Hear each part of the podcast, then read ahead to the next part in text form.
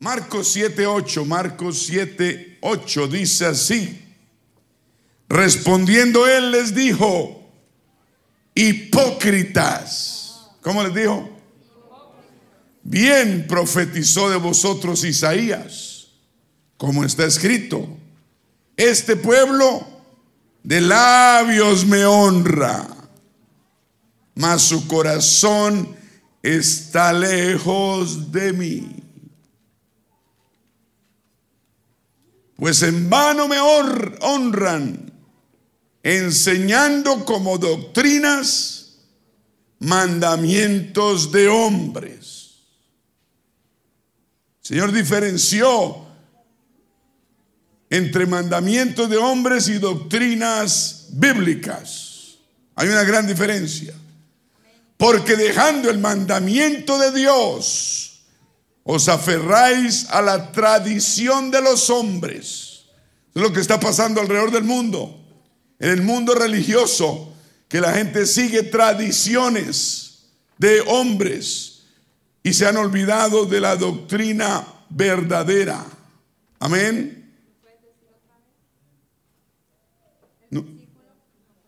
Porque dejando el mandamiento de Dios, os aferráis a la tradición tradición de los hombres, los lavamientos de los jarros, de los vasos de beber y hacéis otras muchas cosas semejantes. Les decía también, bien invalidáis el mandamiento de Dios para guardar vuestra tradición. Tenemos que tener cuidado en no ser tradicionalistas sino obedientes a la palabra de Dios. Damos gracias, Señor, por tu palabra en esta noche. Bendice, guarda y sana a todos los hermanos que están ahorita dolidos por la pérdida de sus familiares o están en casa recuperándose de alguna cosa. Bendice, Señor, esas familias. Guarda a todo aquel que no está y al que está también. Gracias por esta iglesia por tu bendición, tu mano protectora y esta preciosa salvación. Usa este vaso de barro en el nombre de Jesús, te lo pedimos. Amén. Gloria a Dios. Vamos a ponernos sentados.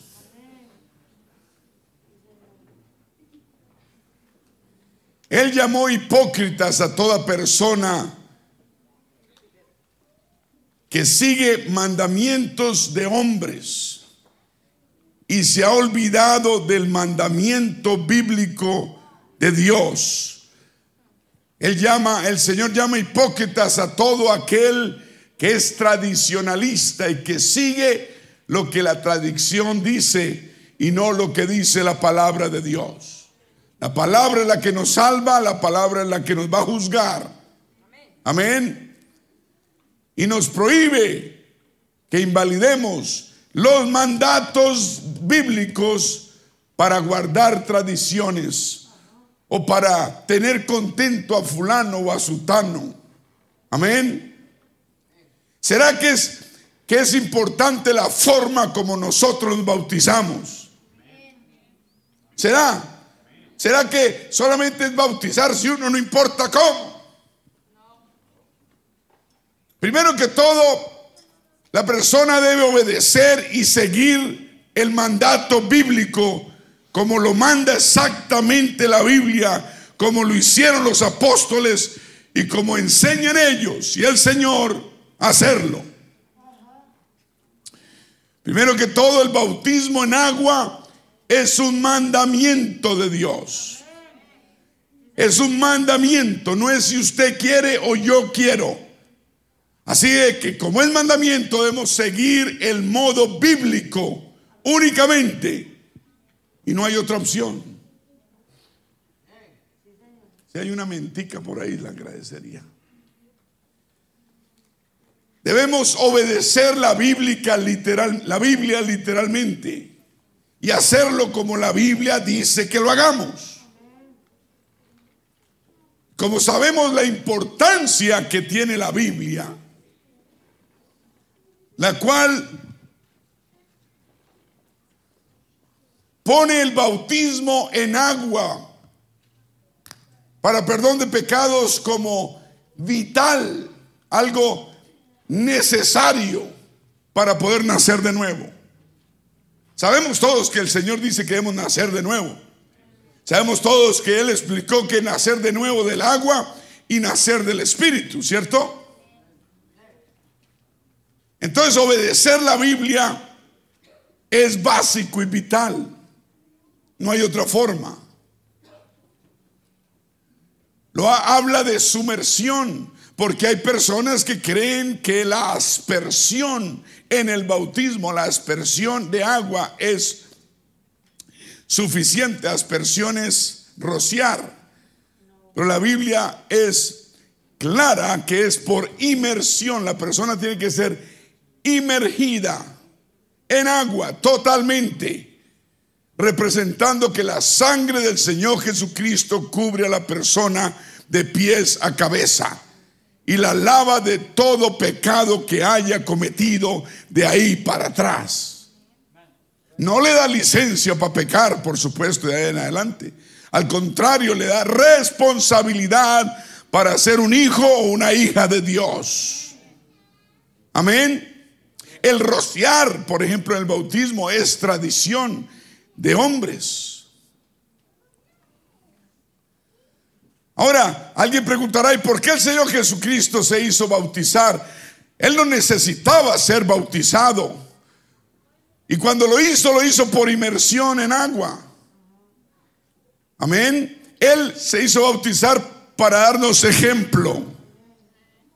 Que si, que somos pecadores y todos necesitamos perdón de pecados y nos arrepentimos de nuestros pecados, pedimos perdón a Dios, nos hacemos bautizar en agua por inmersión en el nombre del Señor Jesucristo y esa sangre del Señor es aplicada cuando lo hacemos en su nombre sobre nuestras vidas. Amén. Ahora, si es tan importante el bautismo, para poder nacer de nuevo verdaderamente, entonces debemos hacerlo en la misma forma exactamente que el Señor Jesús y sus apóstoles lo hacían y lo ordenan. Cualquier otro modo de bautizar que no sea el apostólico, diga apostólico, el bíblico, viene de tradiciones no bíblicas de tradiciones de hombres y son un sustituto muy pobre comparado con lo que enseña la Biblia. La tradición de los hombres nunca debe sustituir lo que la Biblia manda. Amén. El Señor Jesucristo enfáticamente, directamente condenó la tradición seguir tradiciones. Es que mi abuelita lo hacía así. Es que el padre, el tío Jacinto así me enseñó. Son tradiciones. No es lo que diga la abuelita, ni el tío Jacinto, ni el vecino. Es lo que dice la Biblia. Él condenó la tradición que fuese a causar una desviación de la palabra. No podemos dejarnos desviar de la palabra de Dios. Él le dijo a los fariseos, porque dejando el mandamiento de Dios, os aferráis a la tradición de los hombres. No podemos hacer las cosas porque queremos mantener contento a fulano o a sutano. Al único que tenemos que tener contento es al Señor Jesucristo. Ay, que mi mamá me va a desheredar, pues que lo desherede. Ay, que mi papá me va a dejar de hablar, pues que le deje de hablar, ya él le va a pasar. A veces se aferran a, si es bíblico hay que hacerlo. También les dijo, bien invalidáis el mandamiento de Dios para guardar vuestra tradición. Si entiende que son tradiciones, ¿cierto? Son cosas que el hombre se ha inventado y viene años y años y siglos repitiéndolas y haciéndolas. Y entonces nosotros recibimos esas enseñanzas. ¿Qué es tradición? Tradición es la comunicación de generación en generación de algo, de algún hecho o enseñanza. Son un conjunto de bienes culturales que se puede transmitir de generación en generación en países, comunidades. Son costumbres que, una sociedad puede considerar valiosa y las mantiene, las mantiene, son aprendidas y enseñadas a los hijos y a los nietos y a los bisnietos.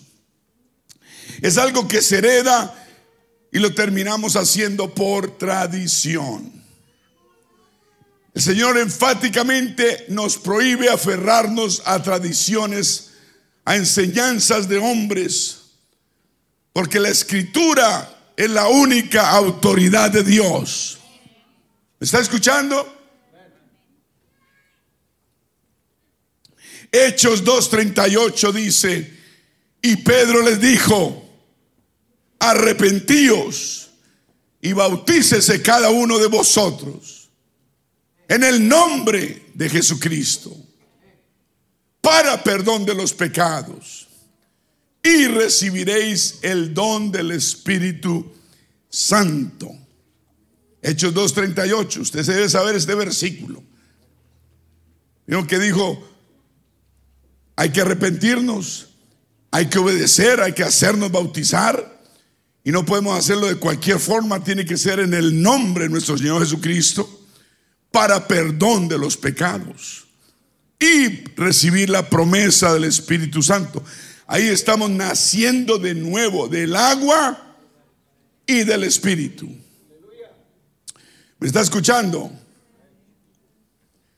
Y cuando uno se arrepiente y se bautiza, hay perdón de pecados. Quiere decir que Dios cancela, borra, despide todo pecado de nuestra vida. Empezamos de nuevo. Uno es pecador.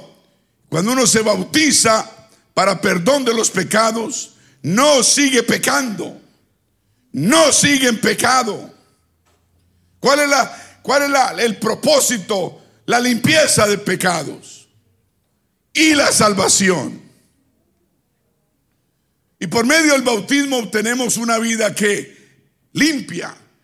Recibimos el Espíritu Santo, nos santifica y nos da el poder para vivir una vida recta y santa delante de Dios. Un aplauso al Señor.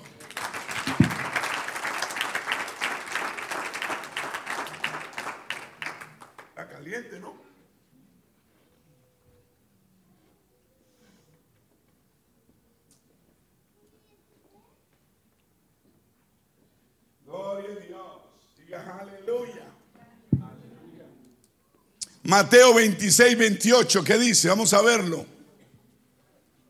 El Señor lo dijo, porque esto es mi sangre del nuevo pacto. Diga nuevo pacto. Que por muchos es derramada para remisión de los pecados.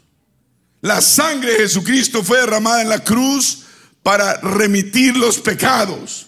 Cuando creemos en su obra redentora y aplicamos el mandato divino de bautizarnos, de arrepentirnos, bautizarnos en agua, en el nombre que es sobre todo nombre. ¿Cuál es ese nombre?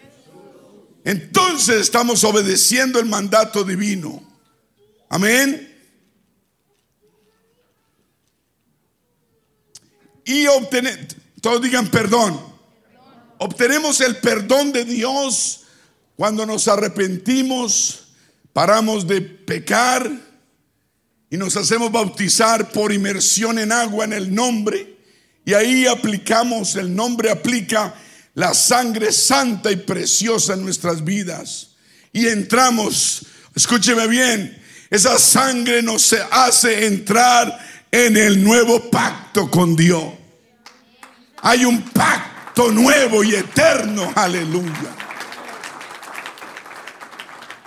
Ahora el bautismo es válido únicamente cuando lo hacemos con fe.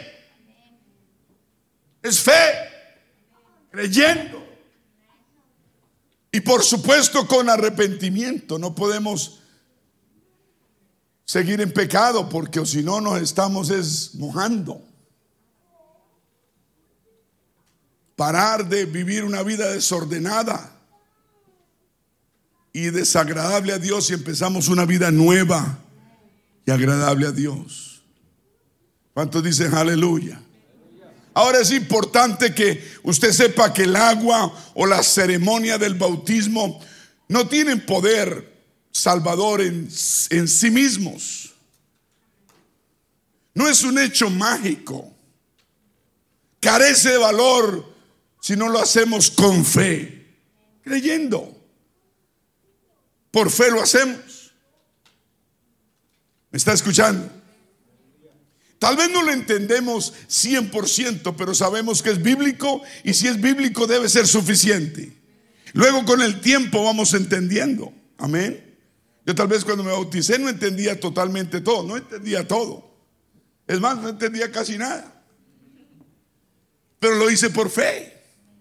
Y Dios honra esa fe. ¿Por qué es importante el bautismo? Porque Dios lo ha mandado que es importante. Él hubiera podido escoger perdonar los pecados del hombre sin bautismo en agua. Pero no fue así. Él escogió perdonarnos los pecados en el momento del bautismo en agua y por supuesto el momento de dejar de pecar. Amén. Es una decisión personal, individual. Ahora, ¿será que si continuamos en pecado, será que el bautismo es válido? Si el bautismo es para perdonar los pecados, entonces si la persona sigue en pecado, ¿qué hemos hecho? Como dice el gringo, nada. Nada, diga nada. Aquí hay gringos que todavía dicen nada. No se dice nada, se dice nada. Nada que nada. Le decían al, al que está ahogando.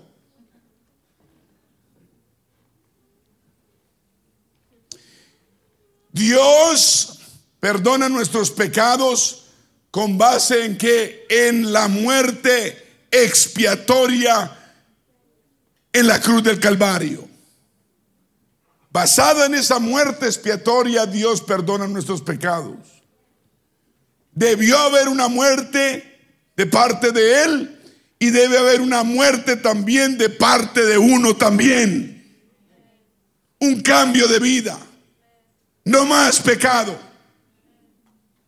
Usted dirá, no, es que el pecado me tiene muy aferrado. Pues decídase no hacerlo más. Decida de entregarle su vida al Señor. Bautícese en el nombre de Jesucristo y Dios le va a ayudar. Y Dios le va a ayudar. Muchos dicen, oh pastor, yo me voy a bautizar, pero deje que me quite esto o Dios me quite lo otro. No, bautícese y Dios le va a ayudar para que usted mismo se lo quite. Porque la obediencia trae respaldo de Dios y trae poder de Dios. ¿Cuántos se bautizaron sin conocer todo, pero la decisión les ayudó a ser fuertes, a ser valientes? Dios le dio la valentía, Dios le dio la capacidad. Tal vez usted no, no, no, no, entendía todo, no importa. Dios no pide que entendamos todo, pero Dios pide obediencia. Es más, eso demuestra más fe cuando obedecemos sin entenderlo todo. Y sabiendo que es bíblico, es suficiente y debe ser suficiente. ¿Cuántos dicen amén? Tito 3:5. Tan buenas estas mentas. Y yo estoy en dieta. Hermano Cris, un aplauso, hermano Cris. Me las voy a acabar todas. Hermano Cris, ¿qué va a hacer ahora ya? ¿Me la regala? Está bien, está bien. Tan buenas, deben ser caras. Uy, sí, deben ser carísimas. Gracias, hermano Cris. Feliz cumpleaños. Tito 3:5. nos salvó no por obras de justicia que nosotros hubiésemos hecho, sino por su misericordia, por el lavamiento de la regeneración y por la renovación en el Espíritu Santo. Qué versículo tan poderoso, ¿no?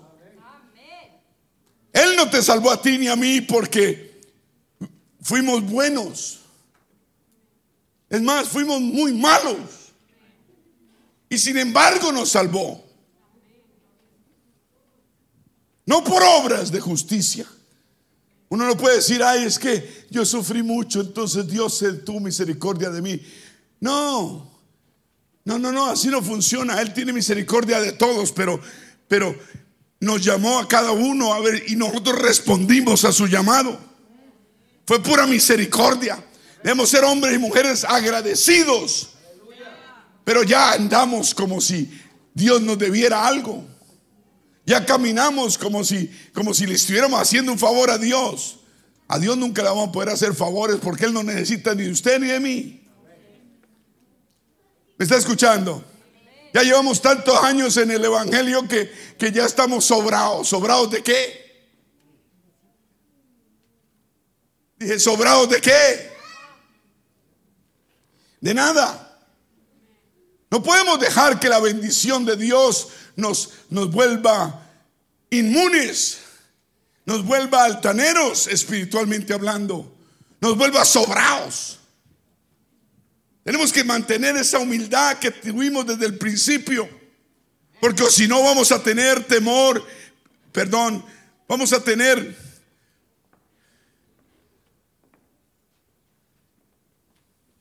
Vamos a poder perder la salvación, es lo que estoy diciendo.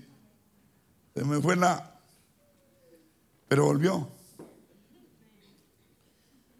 Nunca podemos dejar de, de tener esa humildad que, en, la que Dios nos encontró. Yo no sé cómo vino usted a Dios, pero yo vine en humildad. Yo vine en rezago, en entrega total, en, en, en convicción de mi pecado. Amén. En necesidad total de Él. Que si Él no tenía misericordia de mí, yo iba a perder, me iba a ir mal. Es más, ya me estaba yendo re mal. Me iba a ir peor. Esa es la humildad que debemos mantener todos. Y con el tiempo, mientras somos obedientes, Dios nos bendice materialmente. Ahora, si vinimos a Dios por lo material, es un peligro grande. Porque lo material lo puede uno desfasar, ¿cierto? Porque ya el agradecimiento que tenemos con Dios por lo material. Job, yo no sé cuál era el cuento con Job. Job era muy rico y Dios permitió al enemigo que le quitase todo. No sé qué tan, qué, qué tan orgulloso era Job, pero Job perdió todo. Hasta su mujer cuando lo vio tirado en el suelo lleno de sarna, rascándose desesperado, le dijo, maldice a Dios y muérete, viejo feo, a ver si me consigo uno mejor. Casi, casi le dijo eso, pero no, ese le agregué yo, ¿sí o no?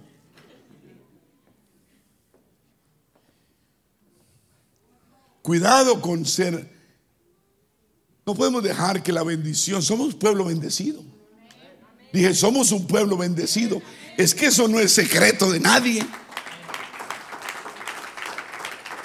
Somos un pueblo bendecido. ¿De dónde empezamos? Empezamos en la nada. Naranjas. Ahora Dios nos ha bendecido tenemos tranquilidad económica, tenemos salud, tenemos un trabajo, tenemos paz, tenemos un hogar, una familia. Pero fíjate de dónde nos sacó el Señor, no éramos nada. No teníamos nada. El Señor nos dio todo. Y lo que tenemos se lo debemos a Él. No a nuestra, no a nuestra, no a nuestra capacidad. No, no, no, no, no lo debemos a la misericordia. Y así como nos lo dio, no lo puede quitar. ¿Usted no cree eso? Tal vez Job pensaba que nunca iba a ser así, hasta que llegó el día en que Dios permitió que le quitase el enemigo todo. Y probó su fe y Job fue valiente y, y, lo probaron y al final salió adelante y Dios le multiplicó. Pero su fe fue probada. ¿Cuántos dicen amén? Entonces no es por obras para que nos hagamos arrogantes, no. Debemos tener la misma respeto por las cosas de Dios, por la iglesia, por su doctrina, por su palabra, por el ministerio que tuvimos desde un principio. Debemos que mantenerlo siempre y nunca perderlo. ¿Me está escuchando? Yo veo, yo, yo veo sin tener que mirar mucho, la, la gente va perdiendo temor. Se vuelve más laxo en su pensar. Antes se aterraba de una cosa, ahora dice, ay, eso es normal.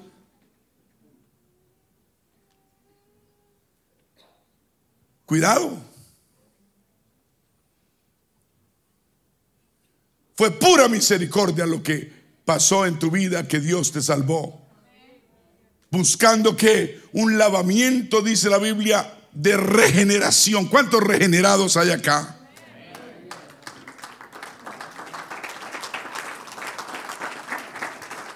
Antes éramos degenerados.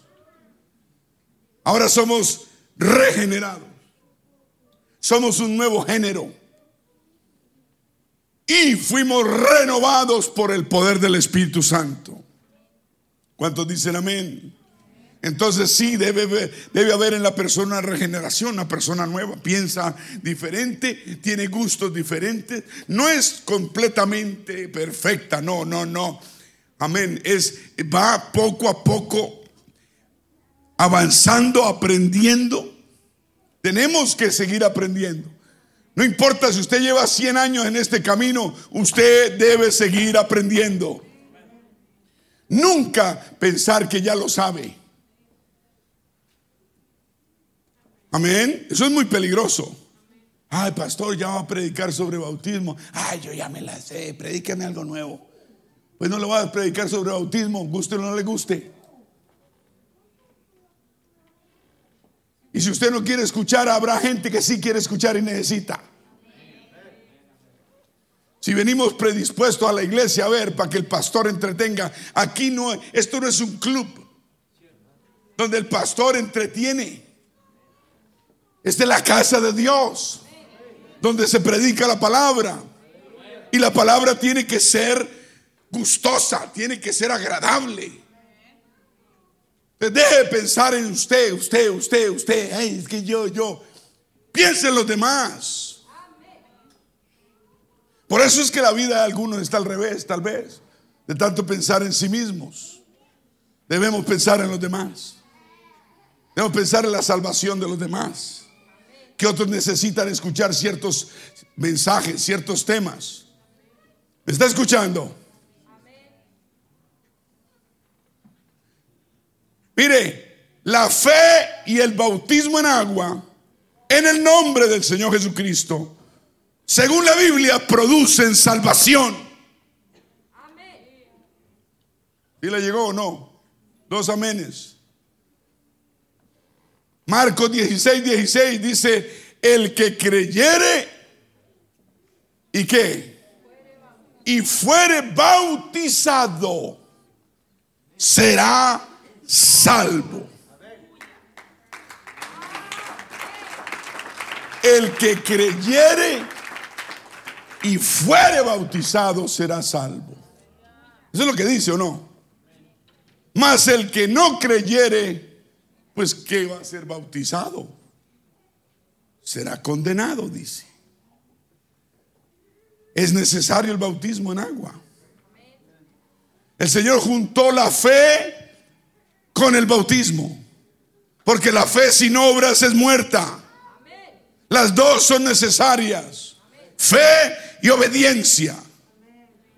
Y él sabía que si alguno no cree, pues tampoco se va a bautizar. Y si la persona es bautizada, bautizado sin fe, su bautismo es inútil. Y él sabe, él sabe que un verdadero creyente se bautizaría. Una persona que quiere ponerse bien con Dios no tiene problema en bautizarse. Es más, desea hacerlo. La hermana Carolina estaba ansiosa por hacerlo desde hace tiempos. Y eso es bonito. Eso es celo por Dios. Eso es respeto por las cosas de Dios. Eso es sabiduría que Dios le ha impartido de su palabra. Debemos mantener ese celo, esa sabiduría. está escuchando? Por eso el libro de Hechos dice, Hechos 22, 16, ahora pues, ¿por qué te detienes? Levántate de ese puesto y bautízate y lava tus pecados, invocando su nombre. Es el nombre de Jesús el que hay que invocar. ¿Cuántos dicen amén? Es que el Señor lava nuestros pecados cuando invocamos su nombre. Aplicamos su sangre en nuestras vidas y estamos creyendo en ese sacrificio poderoso, divino, que Él hizo en la cruz del Calvario. Amén. Primera Corintios 6,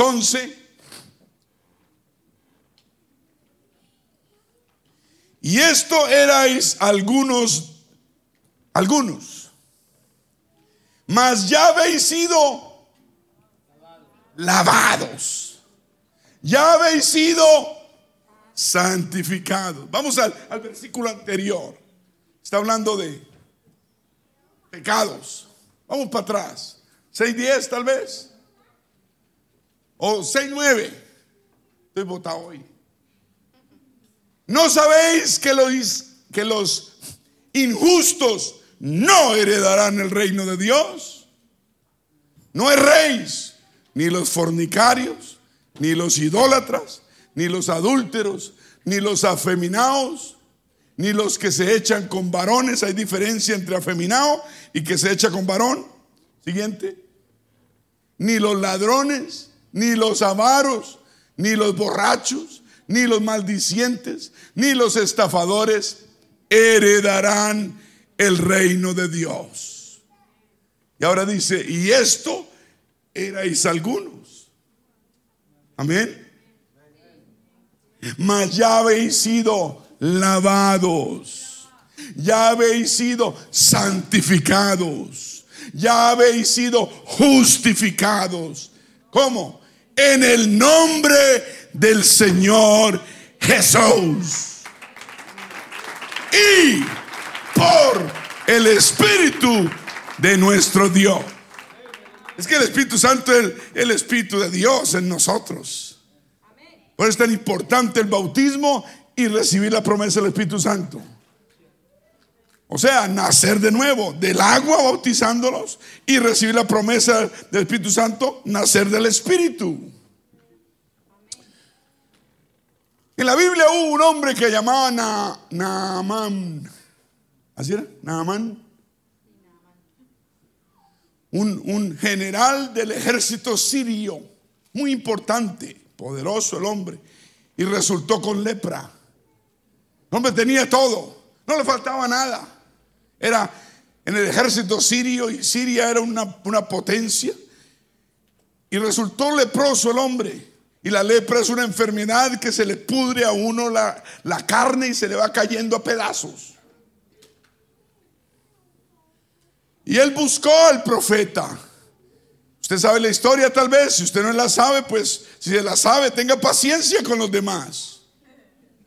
Hay gente que uno habla de una, de una, se habla de una, de una, de una historia y dice, ay, yo me la sé ya, pastor, écheme otra. Pues es la misma. Amén. Y cerramos la mente. Ah, esa historia ya me la sé. Y empieza, empezamos a mirar el reloj, el teléfono. Hasta que el pastor acabe la historia en Amán. Entonces le va a poner cuidado, porque yo ya me la sé. ¿Sabes que Dios te va, te quiere hablar a través de Naamán esta noche? Ese pensamiento de que sé la historia es un pensamiento erróneo y malo y una mala señal. La palabra de Dios es viva y eficaz. Viva, viva, viva, viva, no muerta, viva. Es la actitud que tenemos al recibir, al oír la palabra de Dios. Es la actitud que tengamos y traigamos a la iglesia cada vez que vengamos. ¿Cuál es tu actitud? Hey, voy, es porque me toca. No es que si no voy, no me ponen a cantar. No me ponen a hacer esto. No me ponen a lavar los baños. A mí me encanta lavar los baños.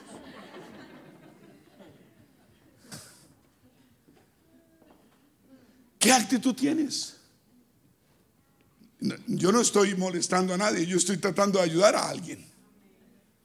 Tenemos que corregir nuestra actitud. Es como el trabajo. Cuando uno va al trabajo con actitud positiva, a uno le parece bueno el trabajo, ¿cierto? Pero uno va con una actitud rezongadora y pues el trabajo malo odia a uno.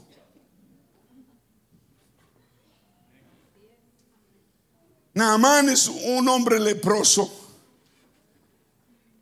Y el profeta le dijo, ni siquiera habló con él, le mandó decir con uno de sus siervos, dígale a ese hombre leproso que vaya y se zambulla en el río Jordán siete veces y será sano.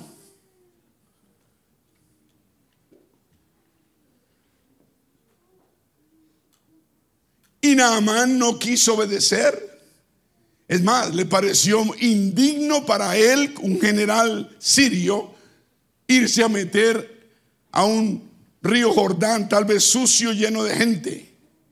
No sé cómo sería la situación.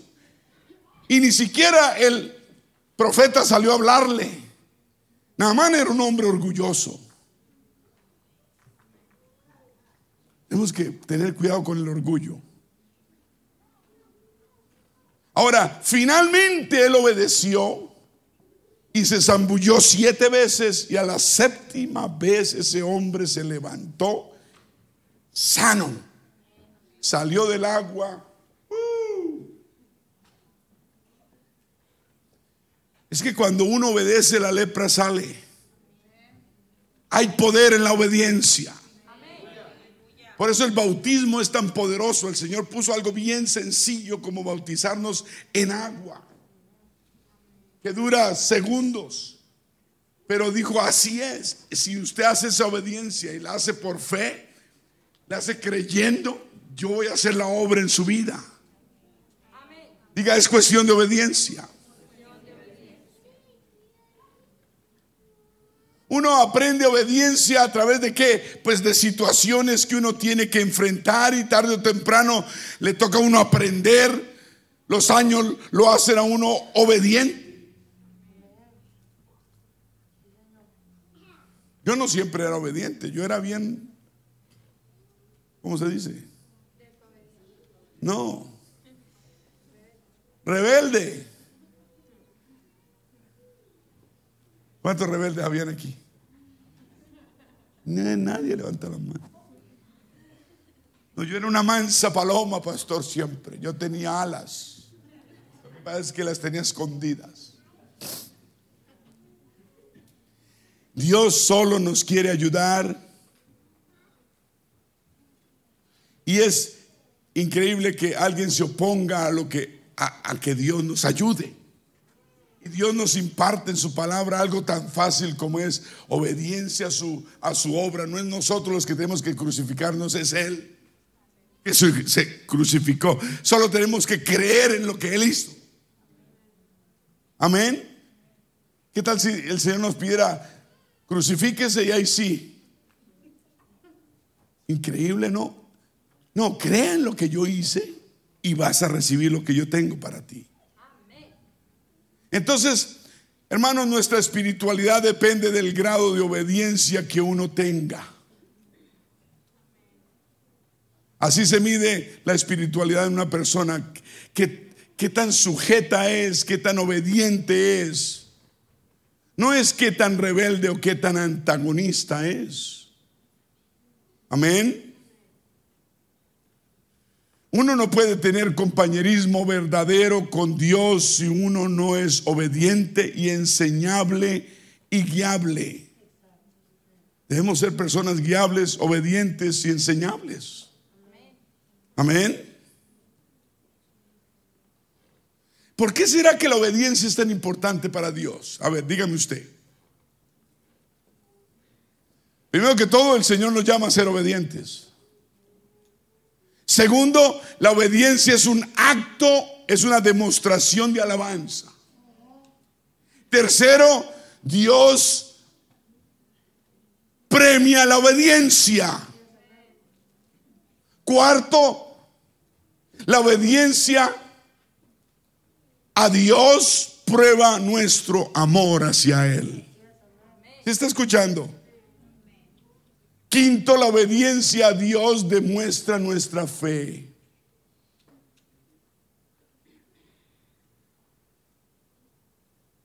Amén. Cuando nosotros obedecemos a Dios, nosotros estamos demostrando confianza en Él y fe en Él.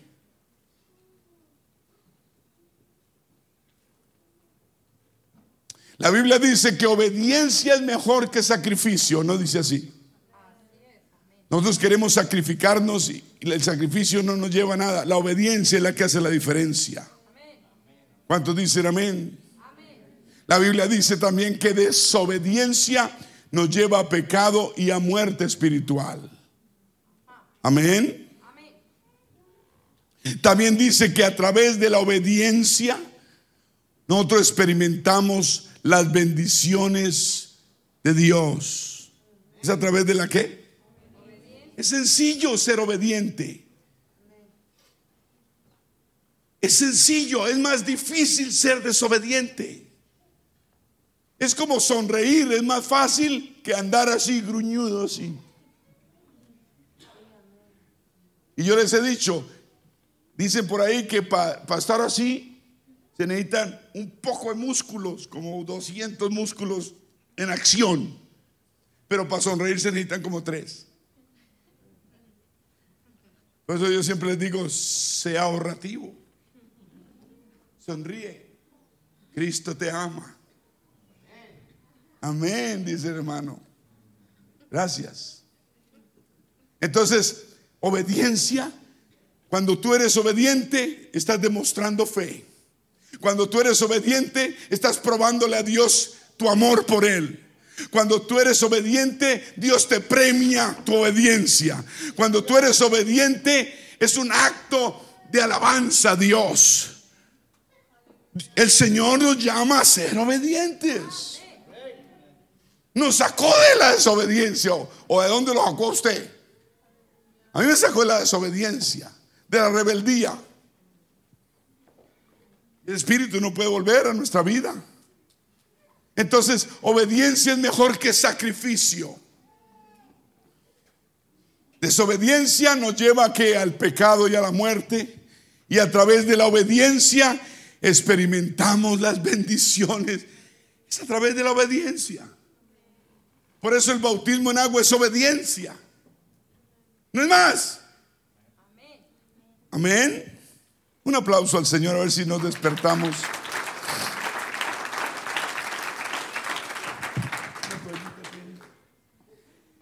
Dios pide nuestra obediencia antes que nuestra total comprensión. Como decíamos, yo cuando me bauticé hace treinta y tantos años, tal vez yo no entendía todo, no entendía todo, yo entendía poco, pero tenía una fe en Dios. Y lo leí en la Biblia y dije, está escrito, yo lo obedezco. Y creí que a través de la obediencia, y funciona. Entonces, Dios pide obediencia antes de nuestra total comprensión. Vamos a leer Salmo 111, 10. Uy, está caliente. Menta, hermano Cris. ¿Qué le echó a la menta? Me acabo de acordar que a mí me dan agruras con mentas. Y cuando me dan agruras es como si estuviera en la menopausia. me dan fogonazos calientes. De verdad. Ay, no. Ese es el, el, el, aguijón en la carne que yo tengo.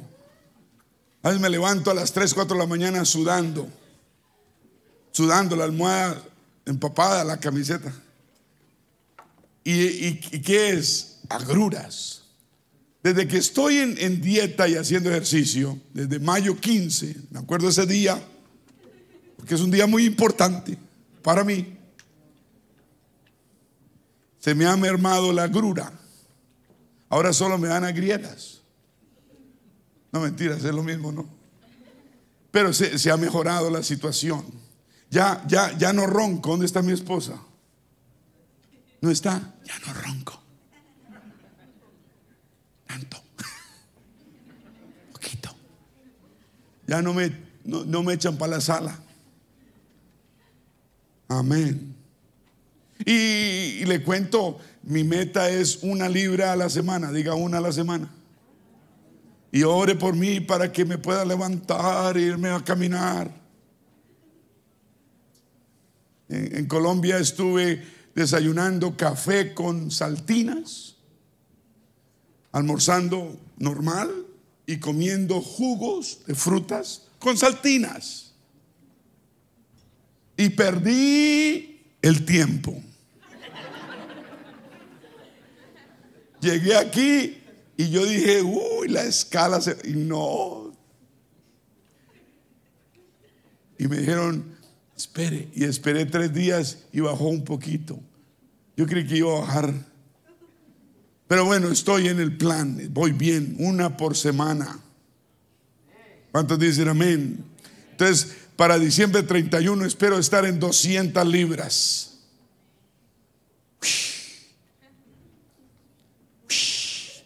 En Colombia me pesé una sola vez y pesé 97 kilos, hice la cómputo y decía 205 y dije, wow. Y empecé a comer. Uno no puede descuidarse, ni en las cosas espirituales tan menos. Cuando uno está bien, uno debe mantenerse bien y no dejar que nada lo merme. ¿De dónde viene la de dónde viene? Ah, primero el salmo, ¿cierto? Salmo 111, 10, gracias. El principio, gracias están preguntando que todavía ronco. ya, ya saben que sí, ya no tanto.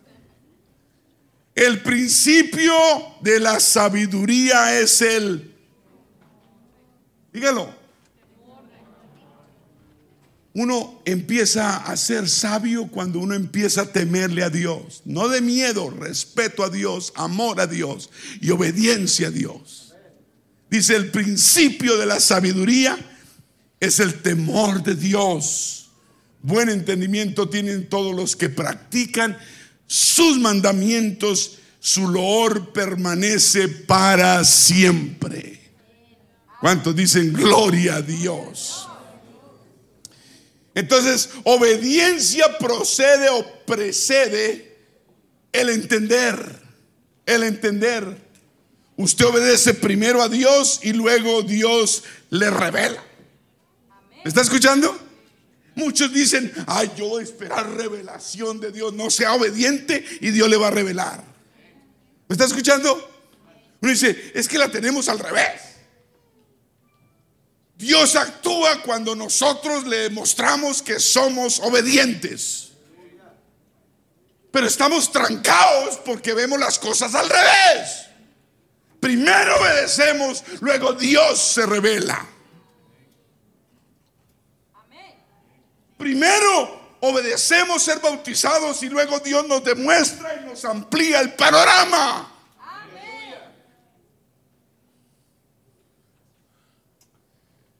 ¿Qué es obediencia? Es una actitud del corazón a una autoridad más grande que nosotros. Y nosotros como cristianos, nuestra autoridad es Dios mismo. Amén. ¿Qué dice Juan 14, 15? De verdad que las mentas me dan agrieras.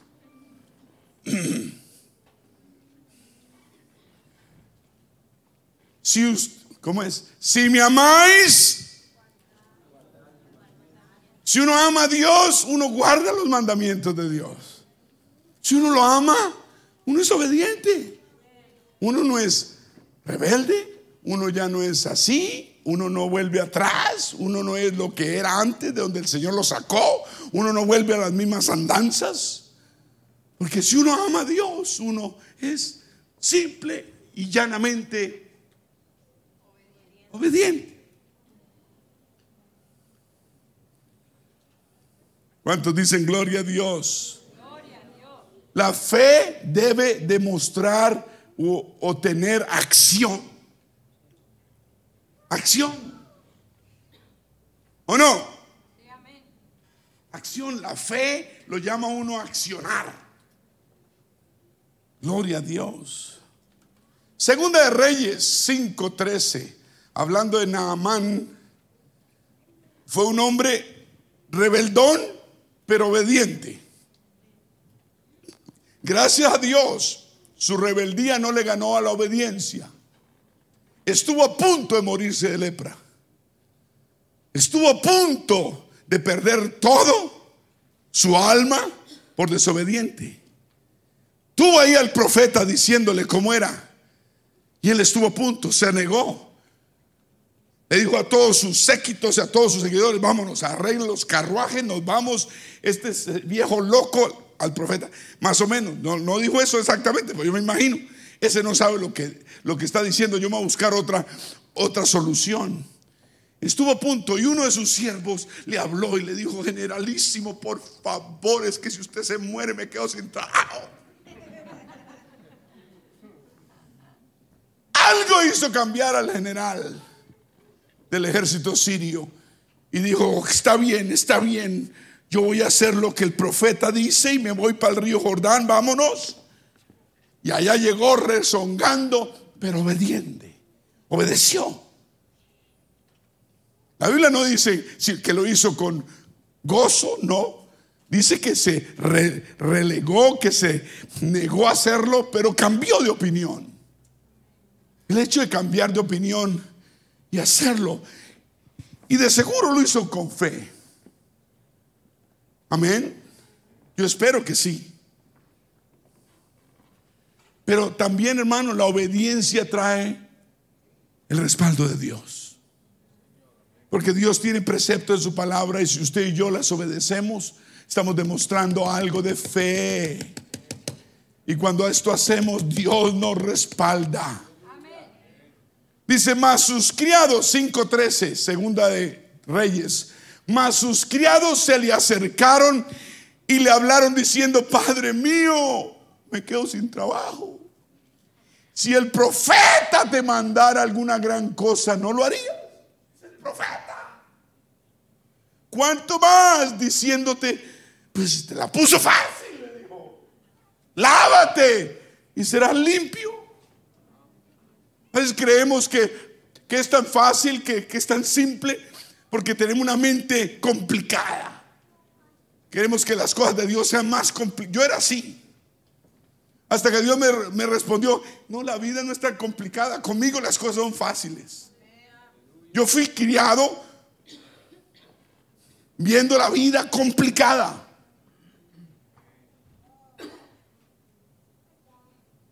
No sé, dónde me crié, en el ámbito, en la atmósfera, en la ciudad, lo que sea, complicada.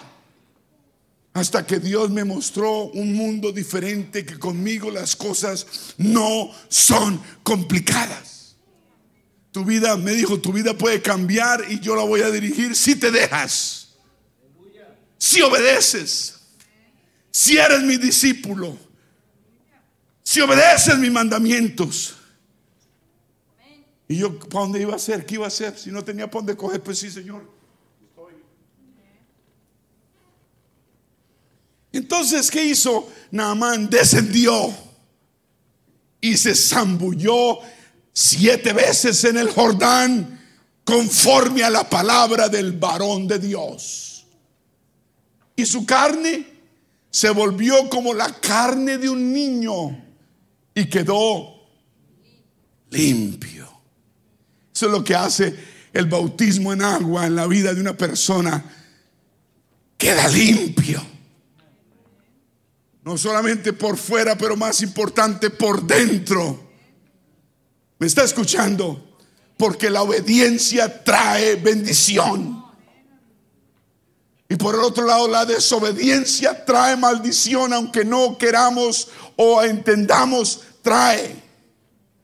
Porque el que sabe hacer lo bueno y no lo hace, Dios mira, mira la intransigencia que tenemos, hermano. Él mira qué tanto conocimiento usted tiene. Y de acuerdo a ese conocimiento que Dios le ha dado a usted, así nos hace responsables. Yo quisiera que alguien entendiese eso. Somos responsables del conocimiento. Queremos conocimiento, queremos revelación, pero también vamos a ser responsables de lo que recibimos. Por eso no podemos ni debemos cuestionar el plan de Dios, ni mucho menos despreciarlo. Si usted hoy está aquí escuchando y no se ha bautizado en agua aún, no desprecie el plan de Dios. Simple, tranquilo, fácil de hacer, pero es el plan perfecto de Dios. Y si usted lo obedece, Dios lo va a bendecir. Es un mandato divino. ¿Cuántos dicen aleluya? Un aplauso al Señor.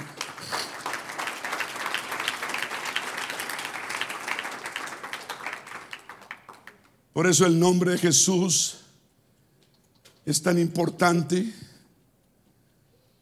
Colosenses 2.6 dice, por tanto, 2.6 de Colosenses, por tanto, de la manera que habéis recibido al Señor Jesucristo, andad en Él, arraigaos y sobreedificaos en Él y confirmaos en la fe, así como habéis sido enseñados, abundando en acción de gracias, acciones de gracias.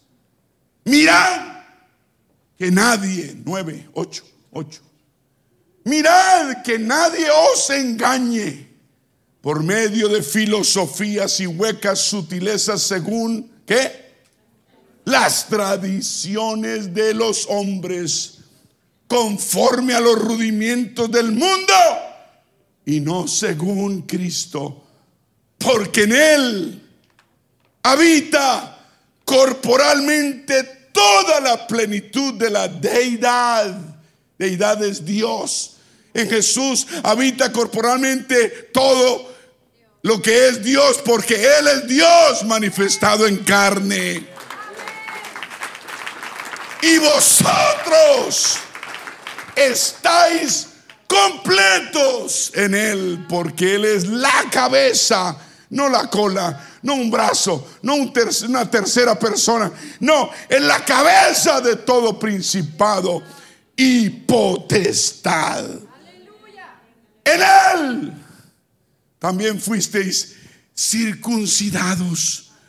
Con circuncisión no hecha a mano, al echar de vosotros cuando nos arrepentimos, nos bautizamos en agua en el nombre de Jesucristo, fuimos, somos circuncidados. Y es echado de nuestro cuerpo el cuerpo pecaminoso carnal en la circuncisión de Cristo. Antes, para ser un hijo de Dios, todo varón al octavo día de nacido tenía que ser circuncidado.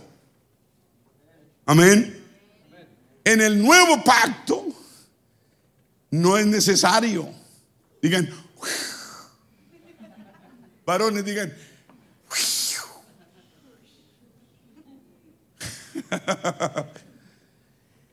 Ahora tenemos que ser circuncidados por el Señor. Cuando uno es bautizado en agua, el Señor lo circuncisa uno y saca nuestro cuerpo pecaminoso carnal. Amén.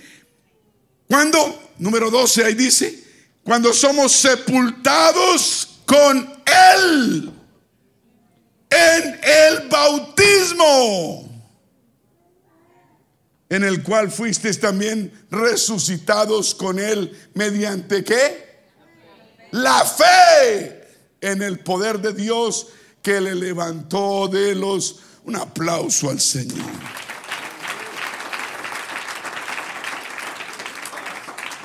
Y a vosotros estando muertos, ¿cuántos estuvieron muertos en pecados? Que estuvieron estando muertos en pecado y en la incircuncisión de vuestra carne, os dio que vida juntamente con él, perdonándoos todos los pecados. Entonces somos somos hebreos por fe. Amén. Siendo gentiles, somos hebreos por fe. Hijos de nuestro padre Abraham. Ya no somos circuncidados físicamente. Si usted lo es, lo felicito. Pobrecito usted. Pero si no, lo importante es que usted, hombre o mujer, sea circuncidada en el corazón. Por la obra, un aplauso al Señor. Ya voy a acabar. Estuvimos que muertos en que en pecados, incircuncisos en nuestra carne. Entonces Dios en su misericordia nos dio vida juntamente con Él y nos perdonó todos los pecados. Digan todos. Y todavía el diablo lo anda usted persiguiendo con pecados que están bajo la sangre. Recuérdele a ese, a ese puras pérdidas. ¿Cuál es su futuro? Dígale, eso quedó bajo la sangre, no me lo recuerdes más. Y cuando Él le recuerde un pecado pasado, después de que usted ha sido bautizado, usted le dice, yo te voy a recordar tu futuro. Y es el lago de fuego y azufre. ¿Cómo te quedó el ojo? Mi querido pan de trigo. Dígale. Al diablo hay que hablarle en la cara. Amén. ¿Qué hizo en la cruz? Anuló, siguiente, anuló que el acta de todos los decretos, de todos los pecados que había en contra nuestra, que nos era contraria, y la quitó de en medio y la clavó en la cruz. Todos los pecados tuyos y míos, el Señor los clavó en la cruz y despojando a los principados y a las potestades del infierno, los exhibió públicamente, triunfando sobre ellos en la cruz. Por tanto, a los hijos de Dios, dice, nadie os juzgue en comida o en bebida o en cuantos días de fiesta, luna nueva o días de reposo todo lo cual es sombra de lo que ha de venir. Pero el cuerpo, la iglesia, es de Cristo.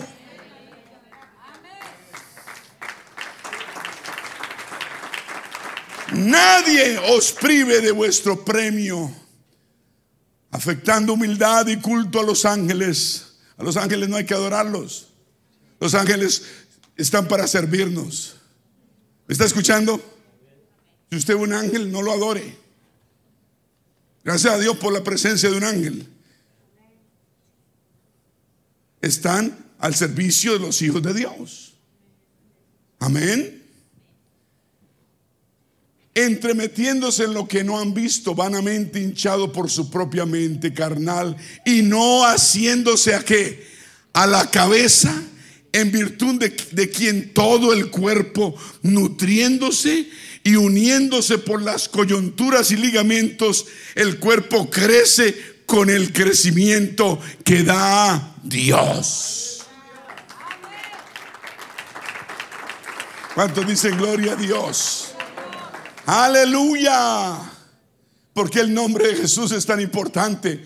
Porque Él es Dios manifestado en carne. La Biblia lo dice, que Él es la imagen del Dios invisible. ¿Me está escuchando? Colosenses 1.15. Él es la imagen del Dios invisible. Dice, Él es el creador de todas las cosas. ¿Quién? Jesucristo. Colosenses dice que Él es antes de todas las cosas y en Él todas las cosas subsisten por una eternidad. También dice que Él es la cabeza de la iglesia. Dice también Colosenses que Él es, le hace Colosenses de vez en cuando. Colosenses, diga colo. Senses. Senses, diga senses. Es lo que Dios necesita ponerle a usted, senses. ¿No la agarraron? Sí la agarraron. Diga colo. Senses. Dice, en Él todas las cosas subsisten. Él es la cabeza de la... ¿De la qué? Dice, Él es preeminente, o sea, primero en todas las cosas. Deje llamar al médico, deje llamar al, al, vecino, deje llamar a la policía, llame a Dios, llame su nombre Jesús, ayúdame. Colosenses dice también en el primer capítulo, número uno, no me he salido de él, que Él es que dice el 19, 19, toda la plenitud, o sea, toda la culminación, toda la totalidad de Dios, de la divinidad de Dios, habita en Jesucristo. Dice que Él ha reconciliado todas las cosas y tiene todos los tesoros de la sabiduría y del conocimiento. Y Él es omnisciente, todo lo sabe. ¿No sabes qué hacer? Pregúntale al Señor. Y pregúntale al Señor. El día, un lunes, un, un sábado, domingo y lunes, yo no sabía qué hacer con mi mamá. Me la habían rechazado de, la cardiovascular, una clínica muy importante, un hospital muy importante allá. Me la rechazaron, me la echaron para la casa. Y ella tenía la frecuencia del corazón baja, en 30, 28, y debería estar en 70, 71, menos de la mitad. Le dio un síncope al otro día de haber llegado yo, síncope. No sabía que era un síncope, sabía que era un séscope. Pero un síncope es terrible. Se quedó así. Primero tuvo un movimiento de un brazo, raro, raro, como desobediente un brazo. Estaba en la cama, como a las 9, 10 de la mañana. Y de pronto se quedó así, así. No decía nada. La enfermera que tiene muchos años de experiencia, conocida de mi suegro de años atrás, ya jubilada como enfermera y trabaja extra ahora. Inmediatamente reaccionó, tiró al oxígeno y empezó a hablarle para que reaccionara. Y ella, gracias a Dios, reaccionó. Dijo, uy, ¿qué pasó? Inmediatamente llamamos, la, llevé, la, llevamos al hospital en una ambulancia. Allá llegué como a las 11 de la mañana y no pasé el ascensor. Ahí con ella en una camilla prestada. Tenía que ir al baño y no me han dejado entrar a nadie, solo yo estaba ahí. Ya llevaba como dos horas adentro esperando.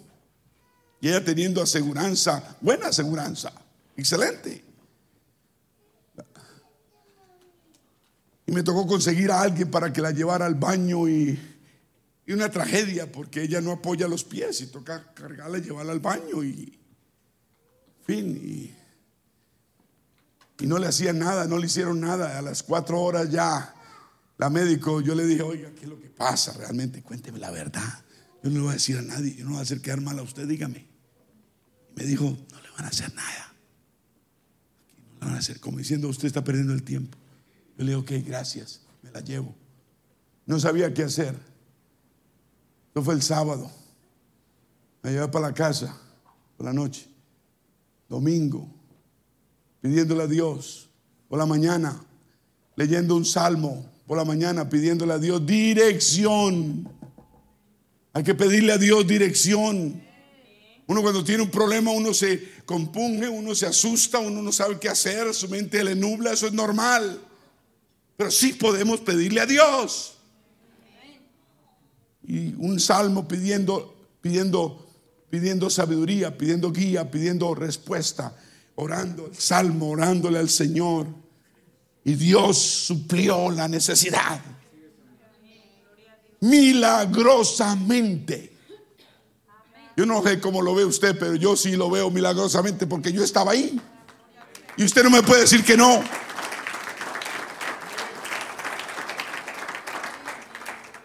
¿O no le parece milagro que la, la única hospital que había en la ciudad que faltaba, Dios aparejara un, uno de los dueños del hospital que dice que me conoció por allá cuando yo tenía por ahí 13 años. Yo ni me acuerdo cuando yo tenía 13 años. Dios proveyó. Y primero apareció uno que, había estudiado conmigo también y con él. Y él me dijo, oiga, ¿no se acuerda fulano? Yo le dije, mm, ¿quién es? Dijo, el dueño del hospital. Yo, yo creo que sí. No, yo le dije, no, ¿quién es? Dijo, el doctor Reinaldo Plata. Y yo, no. Me dijo, no, espere, ya se lo llamo. Y cogió el celular ahí en el carro. Chin, chin, chin, chin, chin, chin. ¿Cómo es que dice? Chin, chin, chin. No le contestó, le texteó. Oye, Reinaldo, imagínate quién tengo aquí en el carro. A fulano de tal.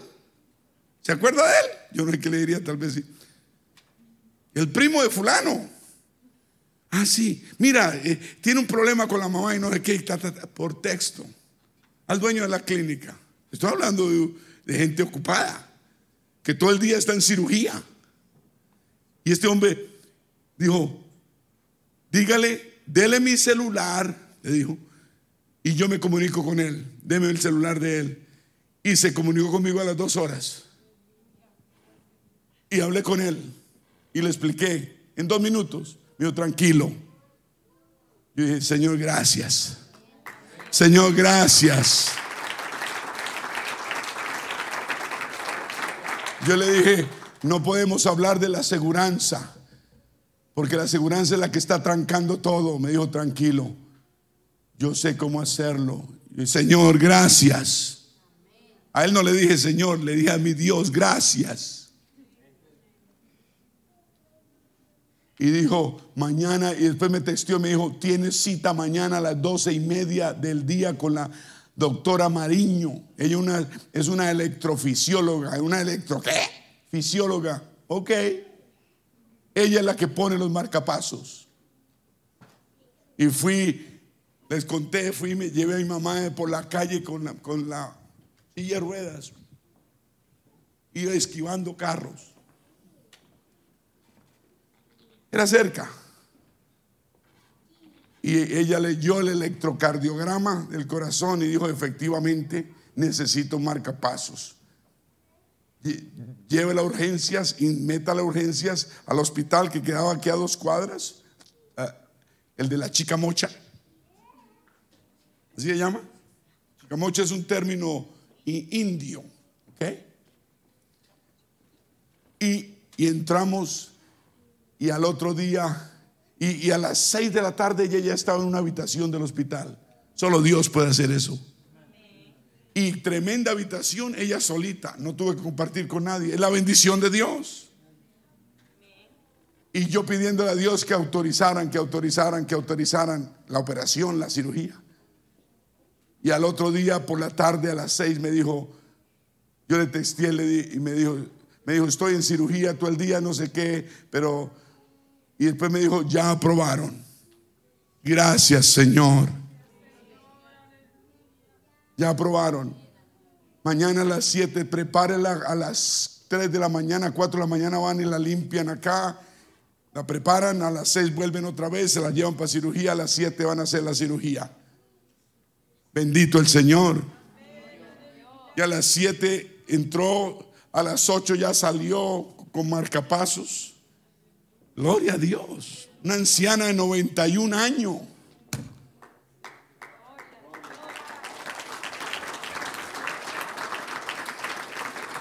Y ustedes, la mayoría de ustedes saben qué fue lo que pasó hace dos años, ¿no?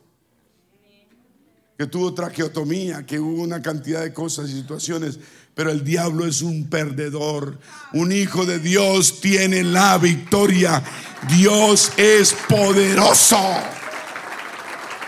Vamos a ponernos de pie, aleluya. Gracias Señor por la victoria, gracias por cuidar de tus hijos. Si tú tienes problemas, yo quiero decirte, el Señor está en control.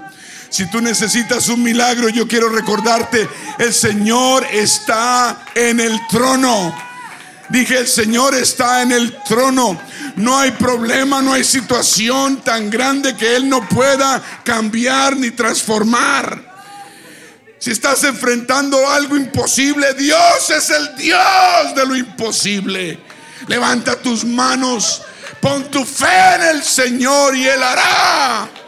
Él va a hacer la obra, mi amigo, mi hermano. Los músicos, por favor, pasan rápido. Aleluya. Alguien tiene enfrentando una situación difícil, venga acá. Alguien está enfrentando una situación caótica que no sabe respuesta. Venga acá en el nombre de Jesús. Ponga toda su fe y esperanza en Él. La Biblia dice que Él hará. No dice cómo hará, ni qué va a usar, ni cómo lo va a hacer, pero Él lo va a hacer en el nombre de Jesús. Aleluya. Servimos a un Dios de poder, de victoria y de milagros. Ven a este altar. Ven a este altar y trae tu necesidad a Dios. Trae tu necesidad al Señor. Y confía en Él. Ven a este altar ahora mismo. Tal vez es un hijo. Tal vez es un padre. Tal vez es un amigo. Tal vez una situación personal. Ven a este altar. Dios mueve montañas. Dios mueve situaciones. Dios es un Dios de poder y de victoria.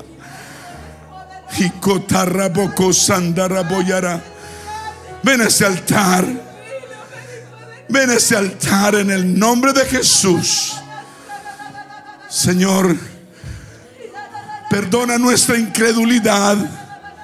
Somos hombres y mujeres incrédulos por naturaleza. Pero aquí estamos delante tuyo, Señor, confiando en ti. No totalmente tal vez, pero sí confiando lo suficiente para que tú obres ahora mismo. Te entregamos esta situación. Entrégale tu situación. Te entrego mi situación a ti, Señor. Ya no voy a sufrir más. Ya no voy a pensar en eso, solamente voy a confiar. No es el estrés, no es la preocupación que sienta, es tu bondad, es tu misericordia, es la fe que yo tenga en que todo va a estar bien. Haz, haz tu voluntad, Señor, haz tu voluntad. No la mía, tu voluntad.